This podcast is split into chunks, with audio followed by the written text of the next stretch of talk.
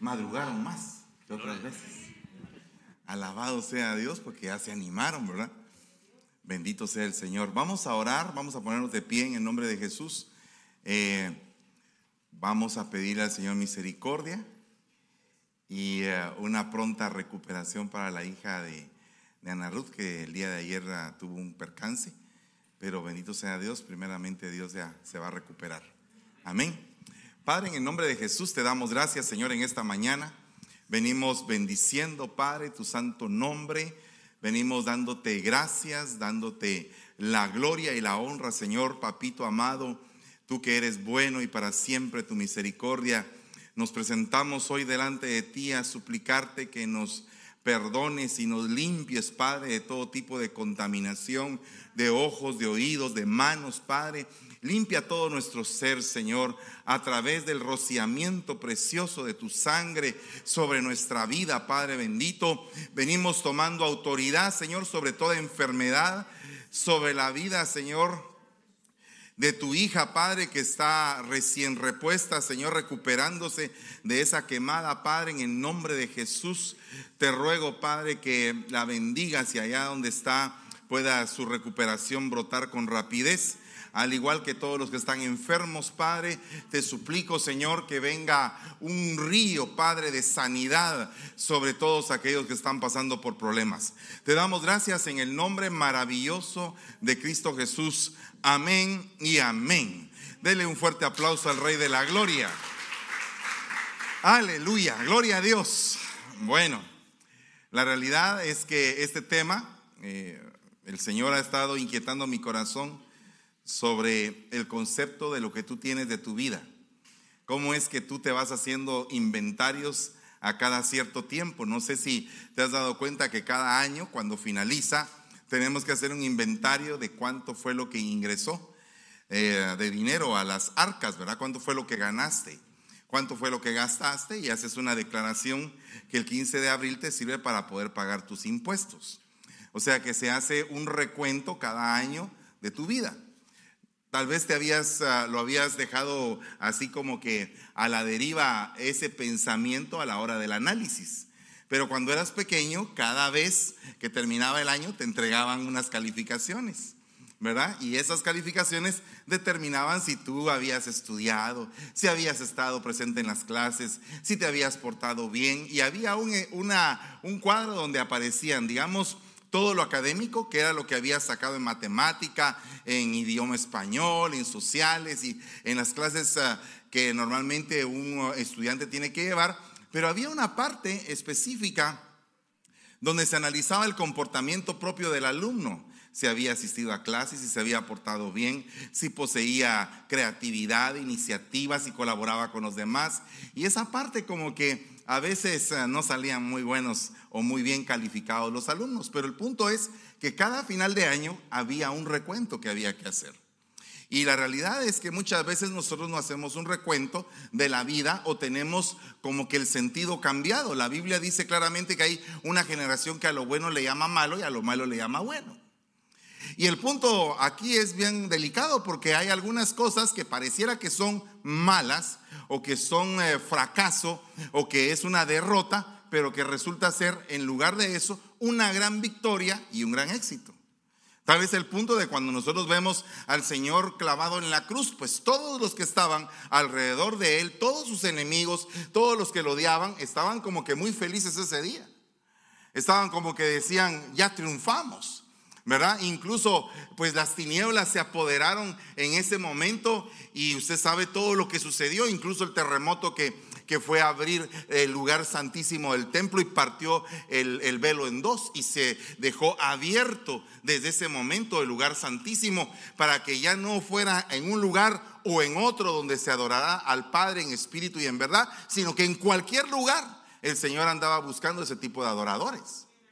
Entonces, a la larga, lo que aquellos habían considerado como su éxito en derrocar, destruir o, matar al Hijo de Dios, la realidad es que venía a ser su gran fracaso. ¿Verdad? Era su gran fracaso. Y para nosotros, los que en algún momento hemos eh, entendido y Dios nos ha salido al encuentro y hemos recibido ese mensaje de la cruz del Calvario para nosotros. Y ese dis, entre comillas, por favor, fracaso de ese hombre, resulta que es nuestra mayor victoria y nuestro mayor éxito. Entonces, como que la realidad, eh, aparentemente la gente dice, oh, este fracasó en algo. Por ejemplo, le voy a poner, hace muchos años había un programa que salía en diferentes radios de Guatemala que se llamaba El Enfoque a la Familia.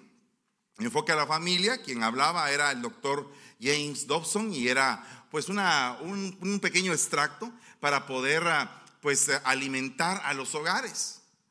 Y ese hombre es ah, verdaderamente un hombre muy famoso en el mundo cristiano. Y resulta que nadie sabe que el padre del doctor Dobson era pastor y que un día el doctor Dobson, estando joven, le dijo, ¿sabes qué? tú no me estás atendiendo a mí por estar atendiendo al pastorado. Y él se sintió tan confrontado y, recibió un llamado de Dios en ese momento para que atendiera a su hijo. Renunció al pastorado y se dedicó a cuidarlo a él. Y resulta que viene él y al ser cuidado por su padre, resulta que se convierte en el doctor Dawson. Pero el punto es que hubo algo que se tuvo que sacrificar, algo que tuvo que aparentemente fracasar, pero que del fracaso se logró un gran éxito. O sea que muchas veces nosotros no visualizamos realmente el propósito de nuestros fracasos. Y nos quedamos solamente en la mentalidad de que son ruinas, que son escombros que no podemos eh, volver a edificar o poder sacar de esos escombros una victoria. No todo lo que está en ruinas es malo. Aunque hay cosas que el Señor las puso en ruinas porque verdaderamente eran nocivas para nosotros. Ahora, el punto es, ¿qué vamos a reedificar y qué vamos a dejar destruido?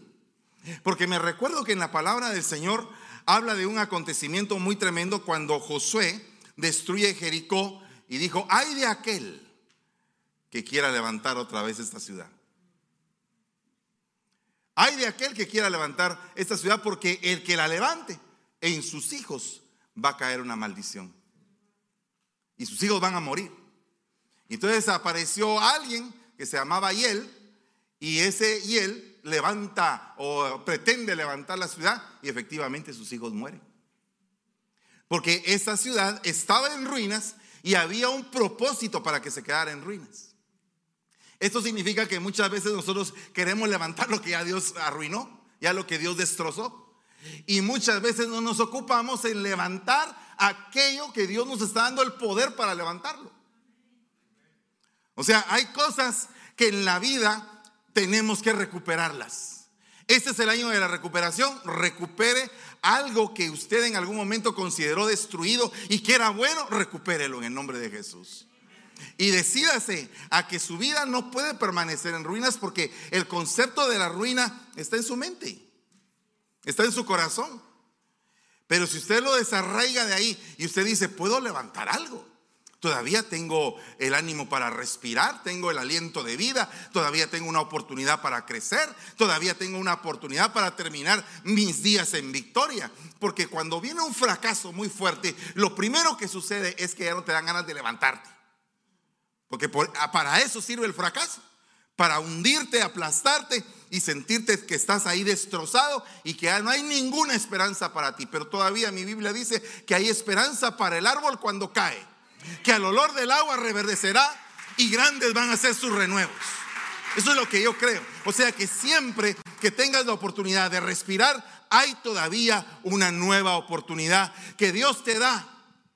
Que su manto de gracia y misericordia te dice, hijo, has fallado, pero te puedes levantar otra vez. Porque es que el que no comprende la misericordia el que no comprende la misericordia no puede entender el perdón. El que no entiende el perdón no puede dar otra oportunidad al que falla.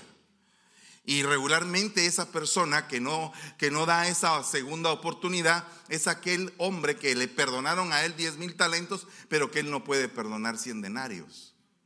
Entonces cuando tú te das cuenta de la gran deuda que te perdonaron, entonces tienes el deseo de poder perdonar y de poder dar otra oportunidad y otra oportunidad. Pero ¿cuántas veces, dijo Pedro, tengo que perdonar a mi hermano? ¿Hasta siete? No, no, no, le dijo, le dijo el Señor, tienes que perdonar hasta 70 veces siete. ¿verdad? Esto me recuerda que había una venganza en el Antiguo Testamento que decía 70 veces será 70 veces 7 será vengado, pues ahora 70 veces 7 será perdonado. Entonces yo creo que el Señor lo que quiere es que tú recuperes lo que está arruinado en tu vida. Por eso es que dice la Biblia, eh, entonces reedificarán. Diga conmigo reedificar, qué lindo. Reedificarán las ruinas antiguas y levantarán los lugares devastados de antaño y restaurarán las ciudades arruinadas y los lugares devastados de muchas generaciones. O sea, yo te digo algo, algunas veces hemos estado hablando continuamente que eh, eh, la maldición de tu tatarabuelo, que la maldición de tu bisabuelo, que la maldición de tu padre y de tu madre y la mala manera de vivir las has heredado. Y eso dice la palabra, hemos heredado muchas cosas malas, pero ¿por qué no vamos a heredar lo bueno? ¿Por qué no hablamos? Y la bendición de tu antepasado, de tu tatarabuelo, y la bendición de tu bisabuelo, y la bendición de tu padre y la de tu madre, ahora te tocan a ti, y ahora te toca a ti agarrarlas y que esas que eran ruinas, ahora las vuelvas a recibir y que puedas entender lo que Dios te ha entregado en tu vida. Me recuerdo que hace poco me tocó platicar con mamá hace un par de días y ella me estaba diciendo algo que me sorprendió. Una parte la recibí y otra parte la reprendí. Entonces ella me estaba diciendo, vos sacaste lo trabajador de tu abuelo, del papá de tu papá. Ese señor vendía y trabajaba y trabajó hasta el último día que se quedó tirado de un ataque cardíaco en la puerta de su casa con una caja de zapatos que era lo que vendía. Dije yo, toda la historia está bonita excepto la caja de los zapatos y la muerte que tuvo. Pero todo lo demás hay que agarrarlo. Porque yo digo, bueno, si, tengo, si tuve un abuelo trabajador, pues entonces tengo que ser yo trabajador. Si tenía un abuelo próspero o un bisabuelo próspero, ¿por qué no iba a ser próspero yo?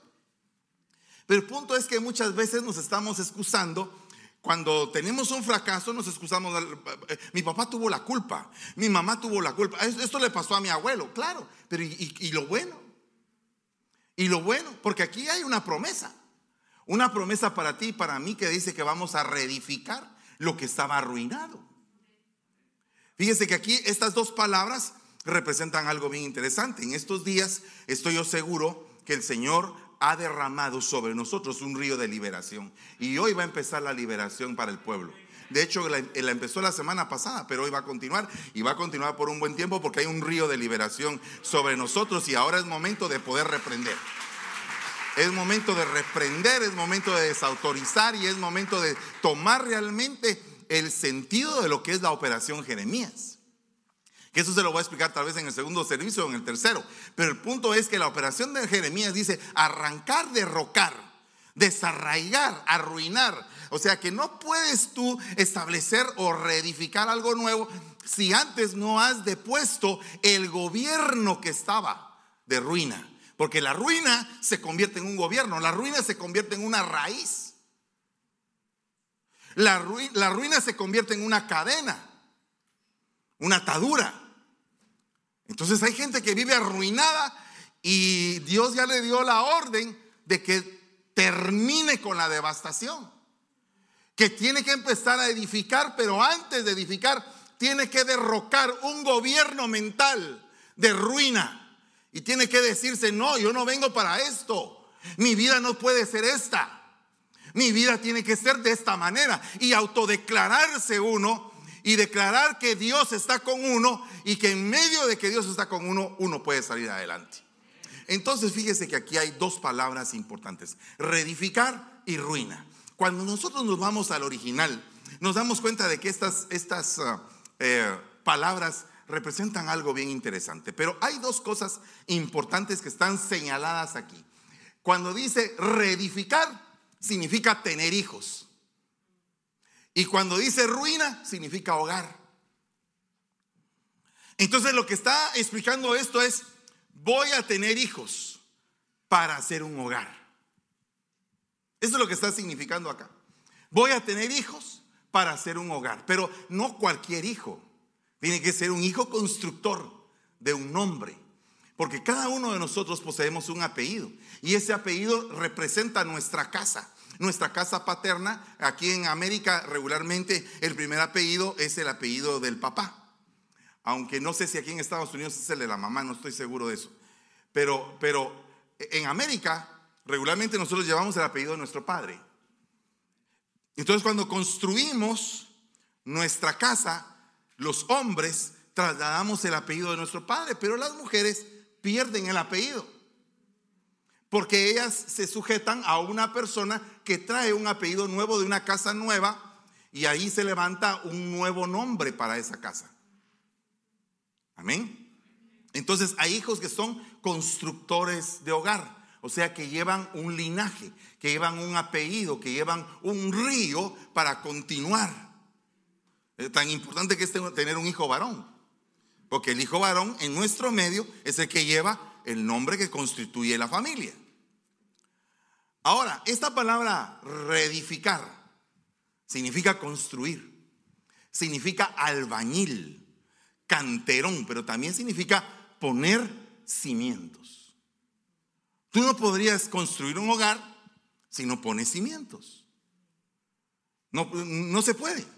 Simplemente todo tiene que empezar por algún fundamento. Y la Biblia dice que el fundamento o el cimiento es Jesucristo. O sea, sobre, sobre eso vamos a edificar nuestra casa. E, esto significa que no importa si en nuestra casa hay alguien que cree o que no cree, todos deben de saber que la casa tiene un fundamento.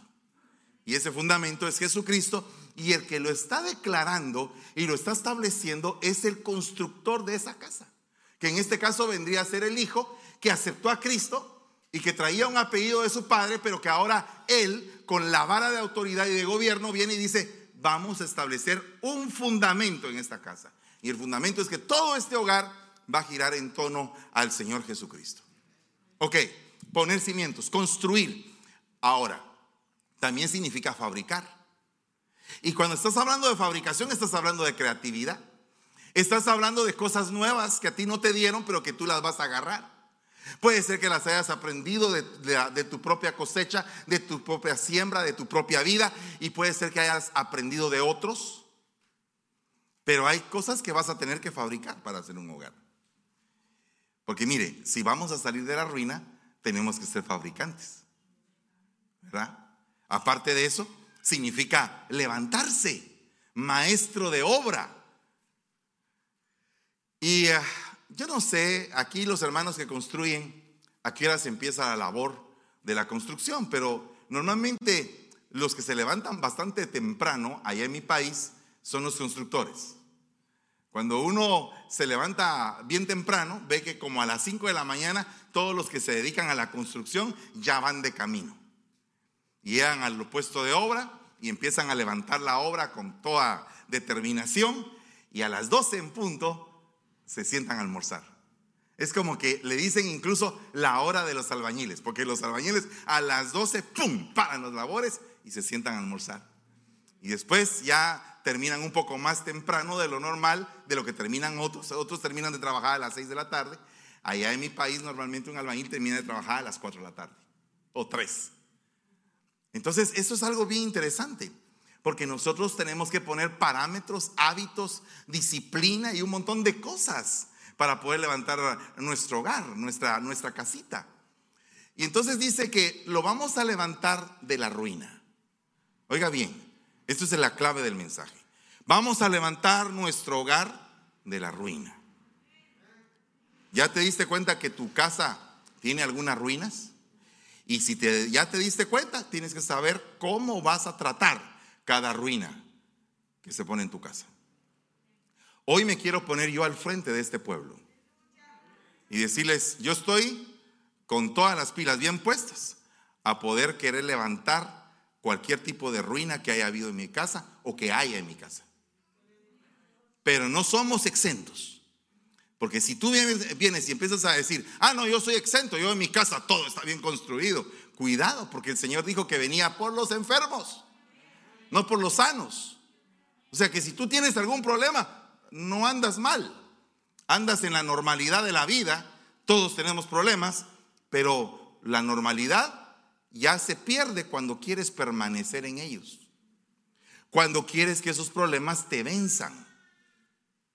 Entonces ahora viene y esta palabra ruina, diga conmigo ruina, representa hogar también. La misma palabra se usa para ruina y se usa para hogar. Y significa también campo, significa desierto.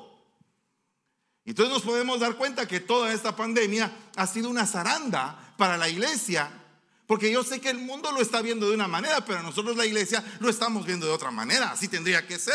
¿Cuántos dicen amén a eso? Pero usted tendría que tener otra visión diferente de la que el mundo tiene. Porque usted es la iglesia, la escogida de Dios, la amada de Cristo. En usted opera el Espíritu Santo. En usted tiene que tener una visión más allá de lo que viene. Y si dice la Biblia que cuando vean estas cosas, erguid vuestras cabezas porque vuestra salvación está cerca, es porque usted en este momento tiene que tener ya casi el deseo de poder levantar su cabeza hacia arriba y decir, el Señor viene por mí y en medio de toda la calamidad yo me voy a levantar, en medio de toda la calamidad yo voy a estar siendo influenciado por el poder del Espíritu Santo y en medio de toda la calamidad, a pesar de que todo está en ruinas, yo tengo un poder de parte de Dios para levantarme de las ruinas y para reedificar. Para reedificar en medio de las ruinas. Nos cerraron las universidades, nos cerraron la iglesia, nos cerraron un montón de cosas, supermercados, escuelas, todo se cerró. Pero ¿por qué cuando las cosas se cierran? ¿Qué es lo que está diciendo Dios? Dios dice, el mundo se está cerrando, pero hay todavía una puerta abierta, una puerta de gracia, una puerta de misericordia, una puerta de perdón, una puerta de oportunidad para que tú te metas ahí y que seas salvo de la ira venidera. ¿Cuántos dicen amén a eso, hermano? Yo creo firmemente eso. Creo que todavía hay oportunidad. Y todo se podrá estar destruyendo delante de nuestros ojos. Pero dice la palabra, mi palabra, mi palabra guardarás en perfecta paz. Y si dice el Señor, mi palabra guardarás en perfecta paz, significa que aunque vengan tormentas, tú tienes que permanecer firme, confiando en el Señor. Todopoderoso, Él es todopoderoso. Los que tenemos la fe puesta en el Señor, creemos firmemente en eso. Yo he visto muchas cosas en la vida y tuve una tía muy devota con una doctrina equivocada, pero muy devota, muy sincera delante de Dios. Y ella siempre me decía, no te olvides nunca de Dios, nunca te olvides de Dios, nunca. Y yo decía, wow. Y yo la miraba en la mañana que rezaba, a mediodía rezaba, en la noche rezaba, y todo el tiempo estaba rezando. Y rezaba por todos. Con una fe equivocada, porque era lo que ella conocía. Perdone, por favor, si usted eh, está en contra de esto, solamente le quiero decir que el Señor pesa el corazón. Eh, el Señor pesa la intención del corazón. No juzga como los hombres. Los hombres juzgamos mal, pero Dios pesa los corazones. Entonces nosotros tenemos que ir entendiendo todo esto porque hay gente que ha peleado por formar un hogar. Hay, gente que ha sufrido, llorado, se ha derramado por formar un hogar y tiene un hogar en ruinas. Y todo el mundo le dice, tu hogar está en ruinas. Sí, pero yo tengo fe. Sí, pero me voy a levantar. Sí, me está llevando el río, pero va a llegar el día en que eso va a estar reconstruido. Aleluya, aleluya. Es que así piensa la gente que tiene fe.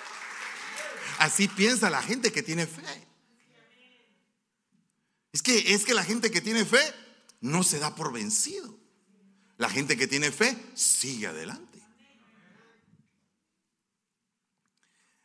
Mire, yo he vivido muchas cosas en el nombre de Jesús, pero dentro de todo el bagaje que el Señor ha permitido darme alimento a mí, una de las cosas que me pasó a mí cuando recién había, me había convertido es que llegaron a mí un juego, un juego de cassettes que sacó el príncipe de paz con el hermano Chema Muñoz hace muchos años. Entonces ahí había una, varios, varios cassettes, el, preso, el preso de la cárcel número 8, eh, el guerrillero, el, no me recuerdo cuál era el otro, eran como cinco o seis eh, testimonios impactantes de lo que Dios había hecho. Entonces había uno que se llamaba el loco, que estaba él metido en un manicomio, estaba, y entonces llegó el hermano Chema a esa, a esa cárcel. Y entonces lo liberó y lo sanó en el nombre de Jesús, con el poder del Señor, por supuesto. Y, y ese, ese hombre del manicomio salió, cuerdo. Y yo digo, wow, qué lindo así, ¿verdad?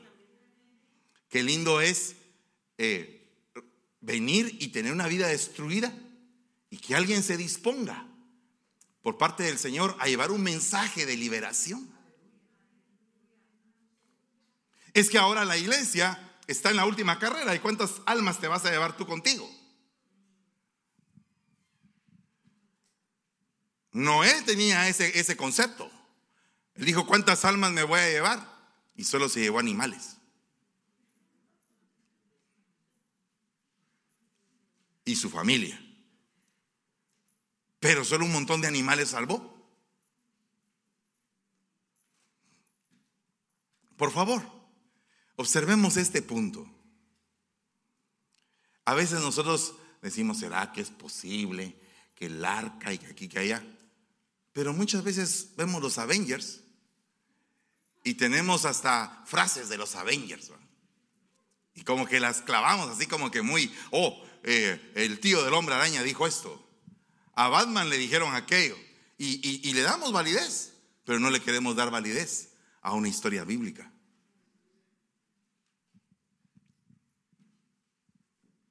Podemos cuestionar muchas cosas y es válido cuestionar. Pero cuestiona aquel que no tiene fe. Pero el que tiene fe dice, yo me voy a entregar a este río de bendición. Porque aquí no se te está enseñando a drogarte, ni tampoco a perderte. Aquí lo que se te está enseñando es que tengas una buena vida. Una vida llena de bendiciones de parte de Dios si le obedeces. Tú ya eres obediente, ya eres obediente. Yo soy obediente, hermano. Mire, ¿sabe qué? Yo soy obediente. Ay, gloria a Dios. Bendito sea Dios que eres obediente. Pero tú que te sientes perfecto, vende todo lo que tienes dáselo a los pobres lo que, lo que ganes y sígueme. Tú que te sientes perfecto. Ah, no puedo, Señor. Porque este hombre estaba aferrado, dice la Biblia, a sus riquezas. Entonces, definitivamente hay un problema serio que se levanta en contra de aquellos que quieren reedificar. Diga conmigo, reedificar. Bueno, ¿cuál sería el enemigo para reedificar un hogar? Porque mire aquí, tener hijo, hacer hogar. Diga conmigo, tener hijo, hacer hogar. Eso significa levantarás ruinas, reedificarás ruinas. O sea que lo que no pudieron hacer contigo, lo vas a hacer con tus hijos. Lo que no te dieron a ti, se los vas a dar a tus hijos. El cariño que a ti te faltó, no creo que se lo pases a tus hijos sino que vas a ser mejor con ellos de lo que fueron contigo. Es una demanda. Tener hijos, hacer hogar. Amén. Tenemos que proponernos en estos días a empezar a hacer hogar. Hogar, que viene de la palabra hoguera, que viene, que viene del fuego que sale del interior de una casa. Una casa se tiene que sentir cálida no fría, como que fuera un, eh, ¿cómo se llama aquel lugar donde meten a los muertos en el hielo? Una morgue. Ok, ok, ya me estoy volviendo gringo. No, oiga, eh, eh, hermano, qué tremendo. Yo no puedo pensar que un hogar de un cristiano, hijo de Dios, nacido de nuevo, con el fuego del Espíritu Santo, sea tan frío como una morgue. Tiene que haber llama. Tiene que haber llama. No, no dinero. Qué bueno que haya dinero. Pero no es el dinero lo que va a hacer el hogar. El hogar lo hace el fuego que hay entre los que están en esa casa. Ese es el hogar. Entonces, dice aquí que van a haber tres cosas que van a pasar. Levantarán lugares devastados. Restaurarán ciudades arruinadas. Y se repondrán de las devastaciones generacionales. Esas tres cosas son como que eh, la meta a alcanzar de tú como hijo, como hija de Dios. Yo en esta mañana quiero tener eh, la autoridad para poder reprender todo tipo de maldición en el nombre de Jesús. Pero tú no puedes venir y justificarte. Fíjese que yo fui, eh, soy desamorado porque mis papás fue desamorado. Fíjese que mi mamá fue desamorada. Entonces tú lo que estás heredando es la maldición de tu padre y la maldición de tu madre. Pero ¿qué pasa cuando tú dices, mira, ¿sabes qué? Mi papá me dio estudio, pero yo le voy a dar estudio y amor a mis hijos. Porque voy a quitar esa, esa parte de ruina que era una, un desamor y la voy a, a sustituir por mucho amor. Y tus hijos tendrán que tener el desafío de saber qué van a hacer con todo lo que recibieron, porque va a llegar el día en que a ellos se les va a pedir cuentas también. Porque el Señor va a pedir cuentas de lo que se te dio. El Señor va a pedir cuentas. ¿Cuántos dicen todavía amén? Entonces tenemos que aprender a levantar. Hermano, tan difícil que es hacer una abdominal cuando uno ya tiene kilos de panza. ¡Wow! A mí no me pregunte. Yo cuando voy al gimnasio las hago sentado porque es la forma más fácil. Pero acostado, ya a estas alturas de la vida, cuesta un cacho. Pero digo yo, Señor, algún día las volveré a hacer acostado.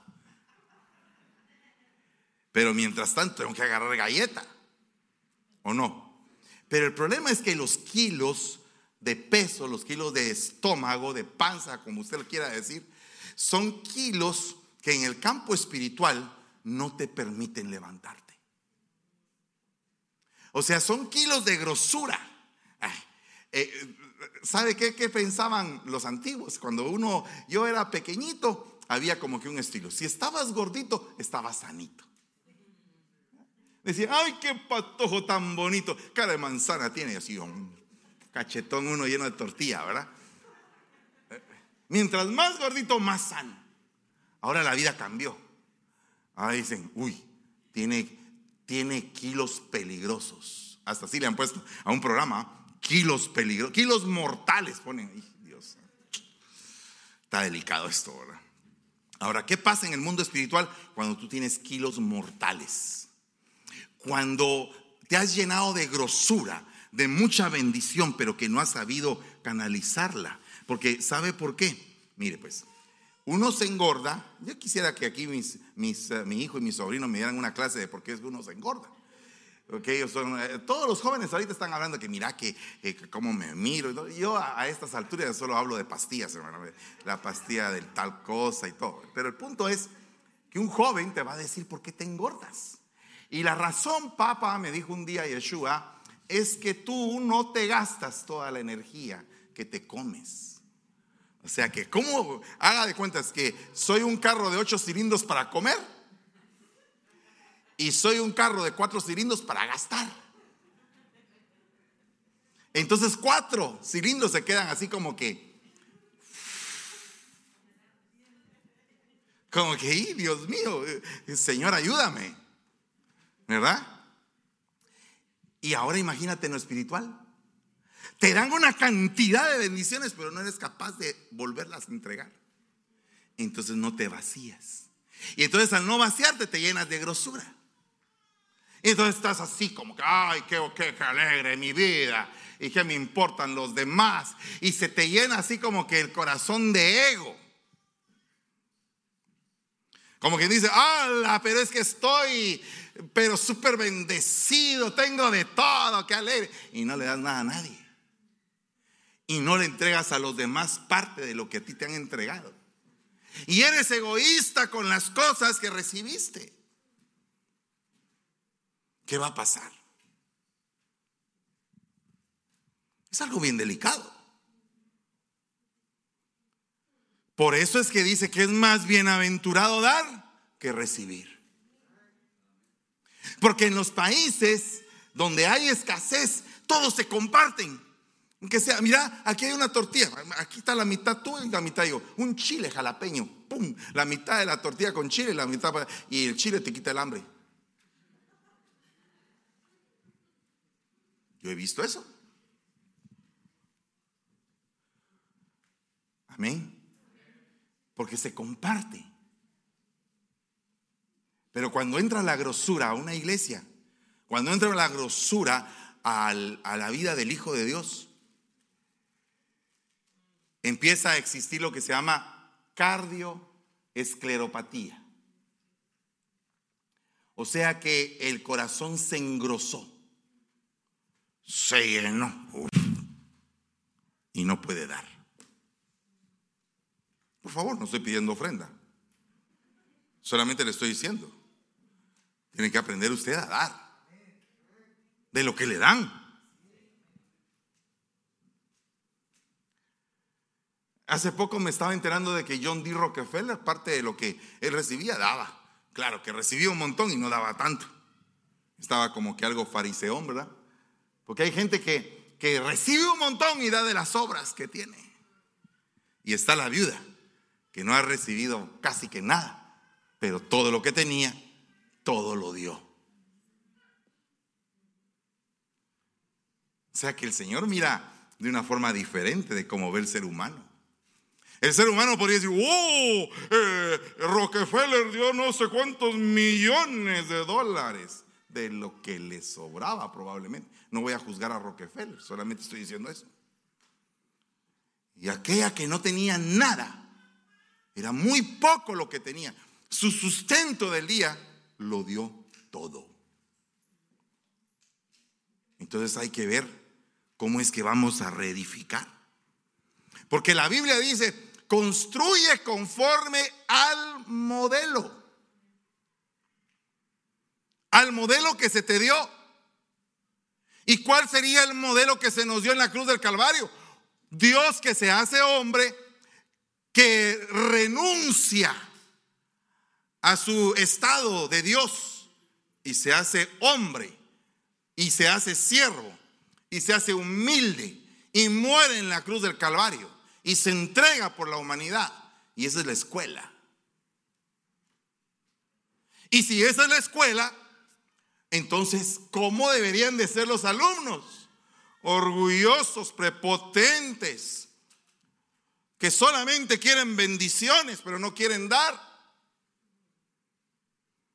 Que son egoístas, y cuando ven la necesidad de su hermano les importa. Y cuando ven a un pecador les importa. Y cuando ven al enfermo les importa.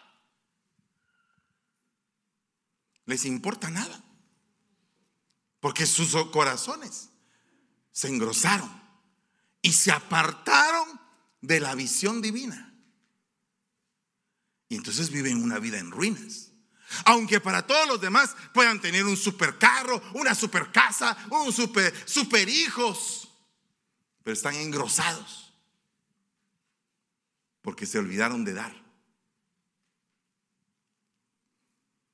¿Se terminaron los amenes, hermanos?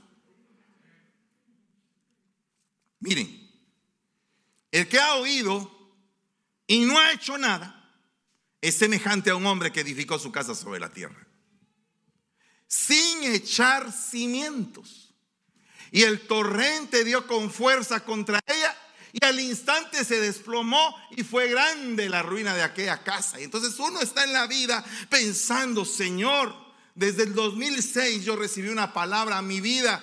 Eh, no, la, no la recibí directamente, sino que mi pastor estaba predicando en el púlpito en un retiro y dijo mi pastor, y se los vuelvo a repetir, no sé cuántas veces se lo he dicho, dijo, ambos edificaron.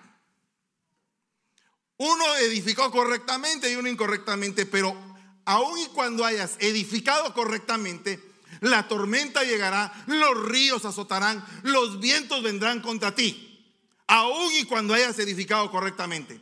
Pero se va a notar hasta ese día qué tan correctamente edificaste. Significa que a todos nos va a llegar el momento de la prueba. Significa que a todos vamos a tener un momento en el cual van a poner a prueba cómo nos construyeron.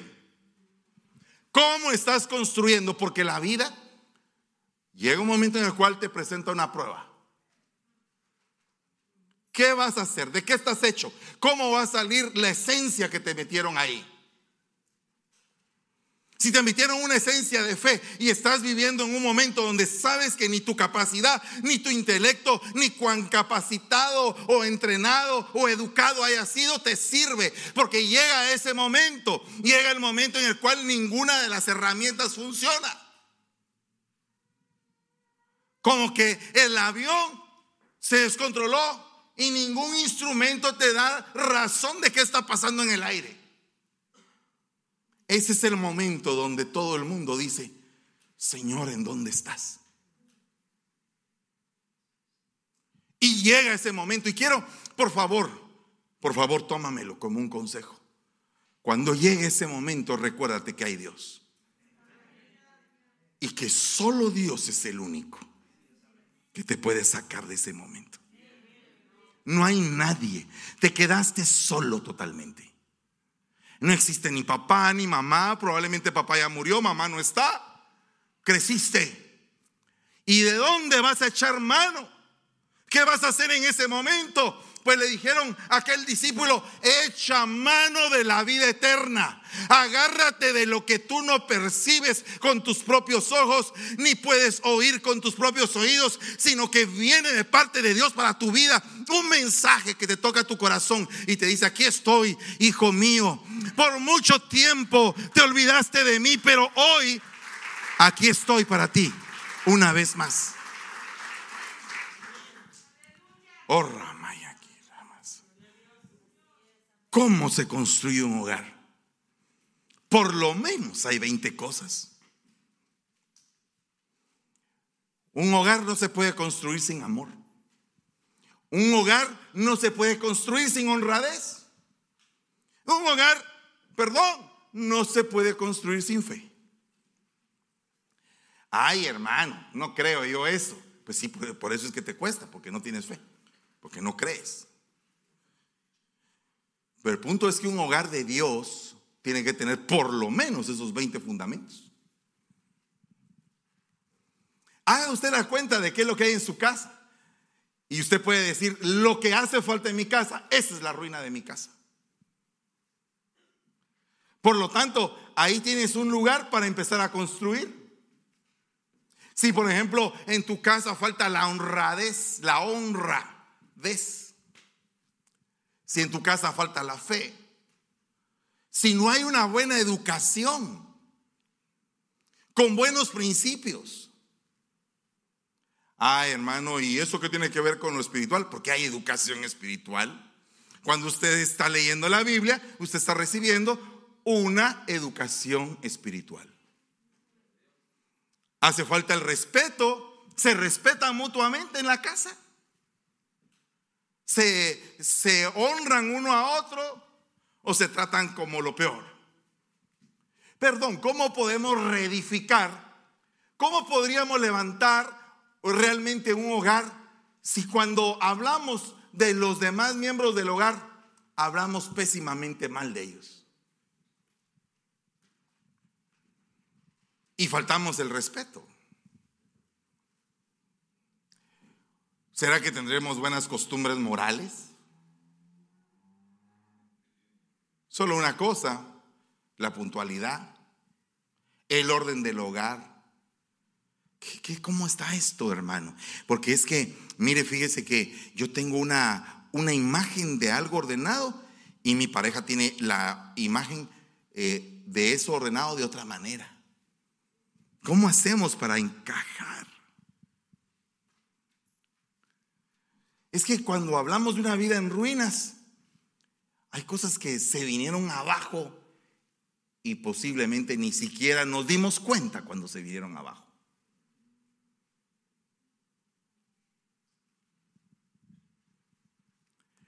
Y ahora te toca a ti. Tú eres el constructor de tu casa. Tienes hijos. ¿Qué les vas a enseñar a tus hijos?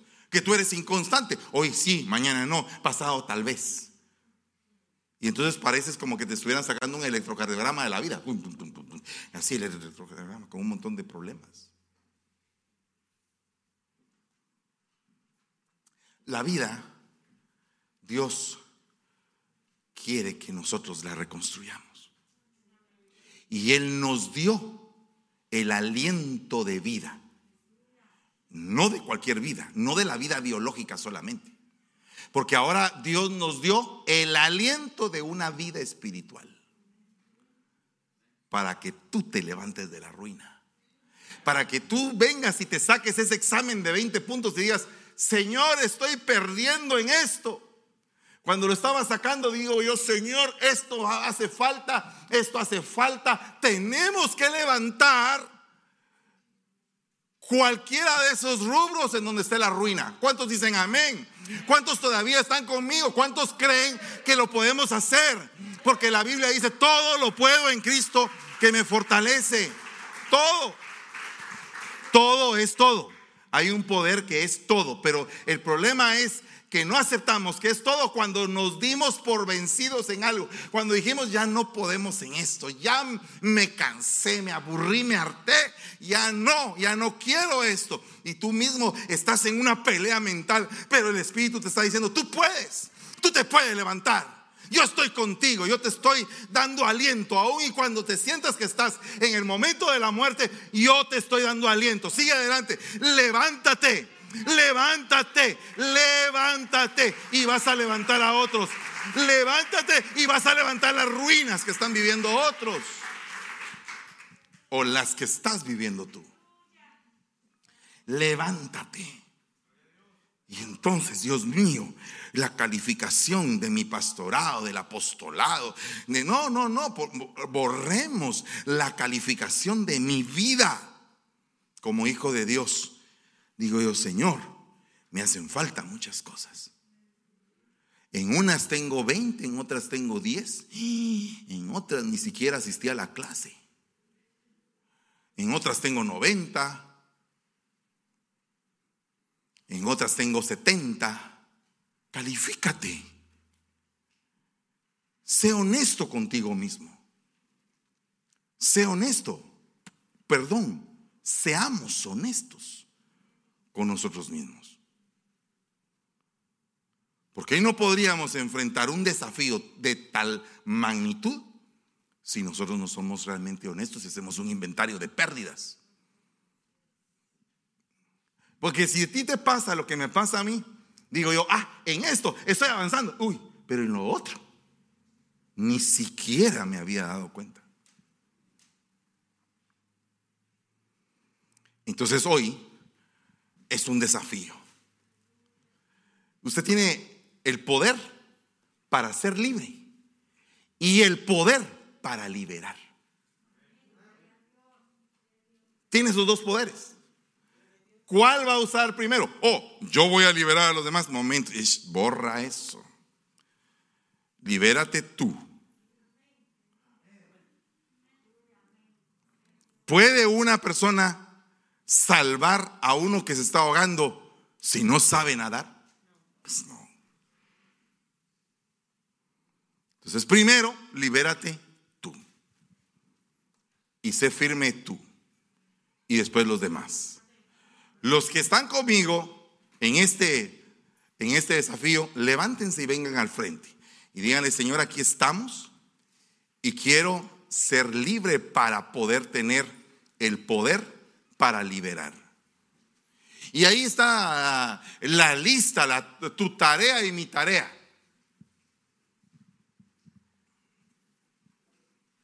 En el nombre de Jesús. En el nombre poderoso de Jesús.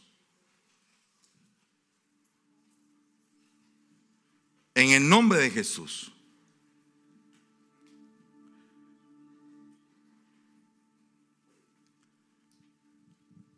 ¿Qué pasaría si yo me dispongo a levantarme de las ruinas? ¿Quiénes se opondrían? ¿quiénes me condicionarían? ¿con quiénes me tendría que enfrentar para levantarme de las ruinas? ¿Cómo va a ser este plan de batalla? Porque el Señor te ha movido a una esfera de batalla.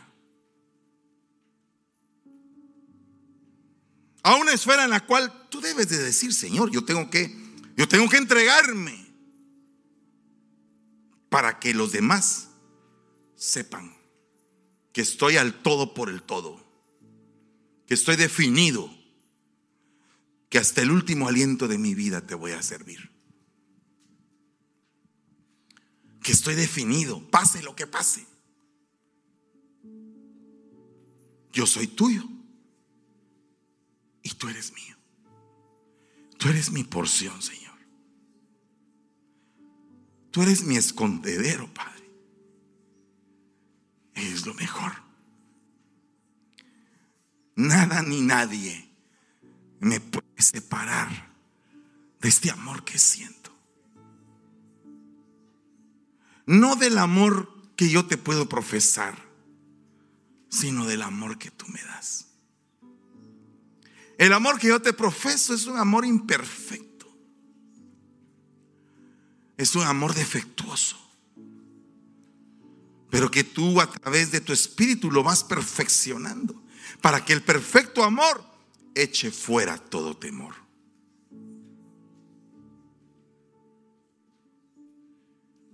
Pero tu amor es incomparable. Tu amor es delicioso, Señor. Tu amor es tierno tú me has perdonado, debo de perdonar. Debo de deshacerme de todo rencor, de toda ira, de todo aquello que me enferma espiritual, sentimental y físicamente. Que venga este tiempo de liberación este río que te puede hacer llorar, te puede hacer gritar, te puede hacer que en este lugar de tu encuentro con el Señor puedas desahogarte libremente. Y decir, Señor, aunque ya no aguanto, sé que tu palabra dice que tú le das fuerzas al cansado y al que ya no tiene ninguna y al que ya no aguanta, al que se dio por derrotado, por vencido, aquel hueso seco que ya no tiene esperanza. Pero tú eres el Dios de la esperanza. Tú eres el Dios que levanta, que reconstruye, que reanima, que sopla, que activa. Tú eres el Dios todopoderoso que puede arreglar mi corazón, mi forma de vivir, mi forma de ver la vida, mi forma de pensar, mi forma de actuar. Oh, Rabaya Kira Lama Shira. En el nombre de Jesús fluye. Fluye y dile, Señor, que se, que se envuelva mi vida en tu río y que me lleve la corriente de tu vida, Señor. que haya victoria.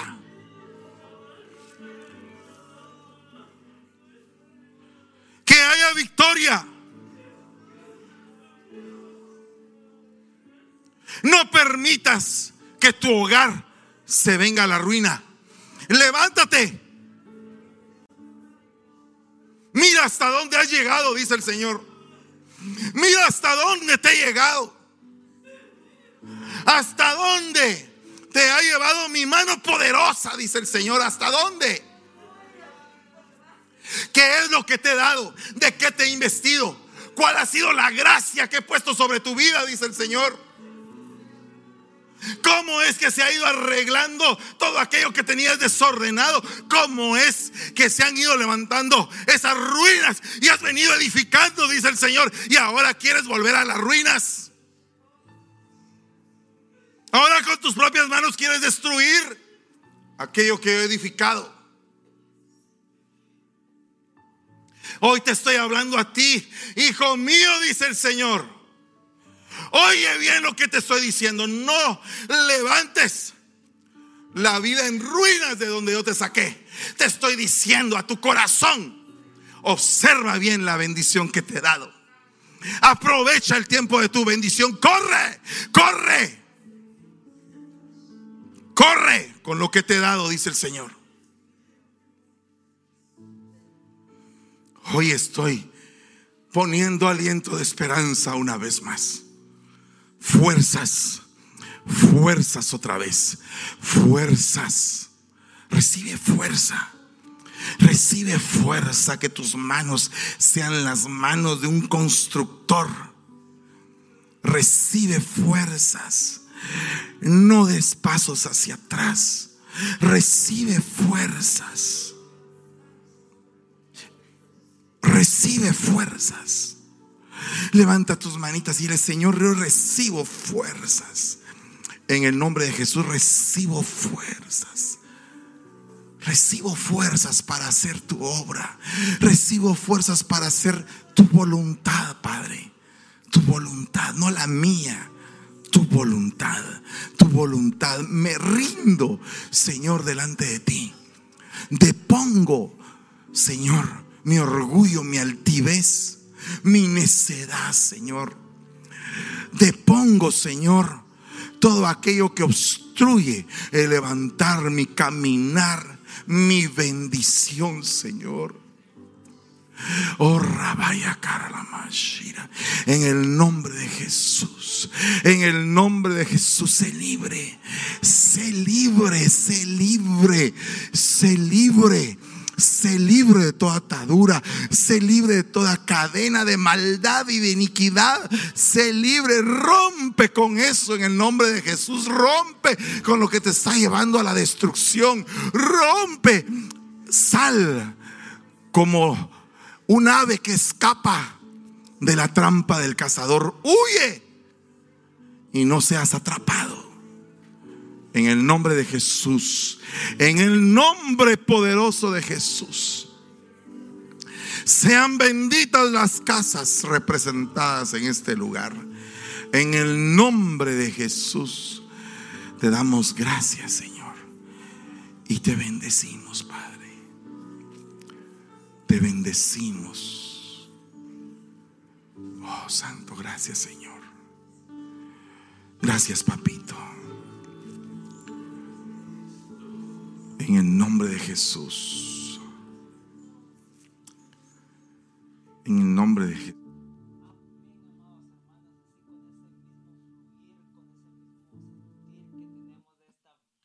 preciosa que nos ha dado nuestro apóstol que desde ya su vida de cómo tenemos que dejar nosotros las ruinas afuera.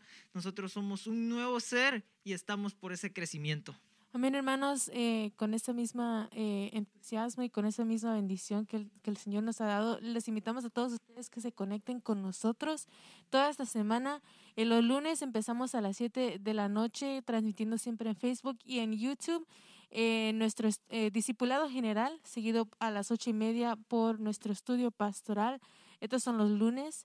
Eh, los martes a las 6 de la tarde, todos los jóvenes nos conectamos ahí en Zoom para nuestro discipulado de jóvenes. Después en Facebook y en YouTube a las siete y media está la escuela profética siempre transmitiendo, dando ahí sus temas. Igual seguido a las ocho y media por la escuela evangelística. Así, amén. viernes, todos nuestros servicios son a las siete y media de la noche miércoles son nuestras noches matrimoniales a cargo de nuestro apóstol José Fernando Campos y nuestra pastora Debbie Campos, a veces con algunos ministros invitados, pero siempre dándonos cómo mejorar en, en esos matrimonios que están a borde de la destrucción, pero ahí están dándonos consejos para cómo revivir la llama. También tenemos los jueves que es acerca de los devocionales de nuestra pastora Debbie Campos, en el cual ella nos habla de muchas cosas, cómo podemos mejorar y para tratar también nuestra alma. Y los viernes contamos con nuestro tema de la aljaba del salmista, donde los líderes de la alabanza nos hablan más acerca de la alabanza y cómo difundir más acerca de ella. Amén, hermanos. Este sábado también les queremos dar la invitación. Tenemos nuestra santa convocatoria, como vieron en el anuncio al principio de, este, de esta transmisión. Si se lo perdieron, pueden al final de esta transmisión regresar hasta el principio para poder ver eso. Va a ser en Gilroy este sábado y también a las 5 de la tarde el mismo sábado transmitimos nuestro servicio de jóvenes. Como siempre, estamos transmitiendo servicio de jóvenes en inglés para todos los jóvenes que se identifican más al entender eh, el idioma del inglés y también como queremos eh, ir siempre agarrando a todos los amigos y a todos nuestros familiares que, que quizás también reciben todo eso en inglés. Así que les invitamos a eso y como siempre los domingos eh, presencialmente estamos aquí en la ciudad de Richmond a las 9 de la mañana y a las once y media de la mañana igual transmitiendo esos mismos servicios live a esas mismas horas. Y si no pueden atender los servicios aquí en Contra Costa, también pueden atender los de nuestra iglesia hermana allá en San Francisco. Ellos tienen sus servicios a las 3 de la tarde y a las 5 y media de la tarde. Están en la 401 13 calle San Francisco, ahí en la Isla del Tesoro. Así que no se lo pierdan, hermanos. Esta semana y va a ser una semana súper bendecida. Así es, amados hermanos, y recuerden, las puertas están abiertas siempre para cada uno de ustedes, ya sea aquí con nosotros en Contra Costa o ya sea en nuestra iglesia hermana de San Francisco, las puertas están abiertas para todos ustedes. Ha sido un hermoso tiempo que hemos tenido aquí en este primer servicio de poder estar con ustedes y no se vayan, espérenos en unos minutos que ya volveremos con nuestro segundo servicio a cargo de nuestro apóstol José Fernando Campos. Asimismo, de parte de todo este equipo de producción que está atrás de nosotros, de alabanza de nuestros servidores que están en casa y de nosotros mismos, desde ya nosotros somos Restauración. Ministerio, Ministerio contra Costa.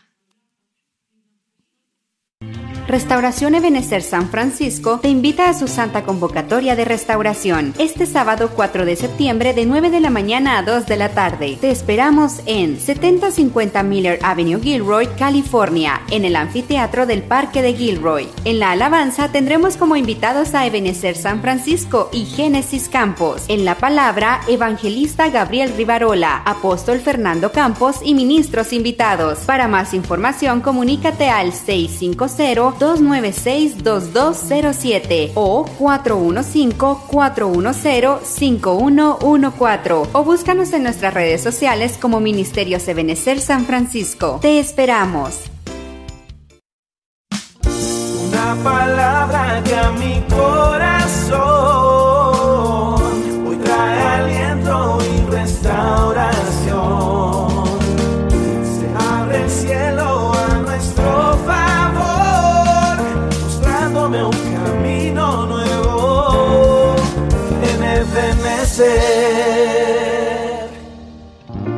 Restauración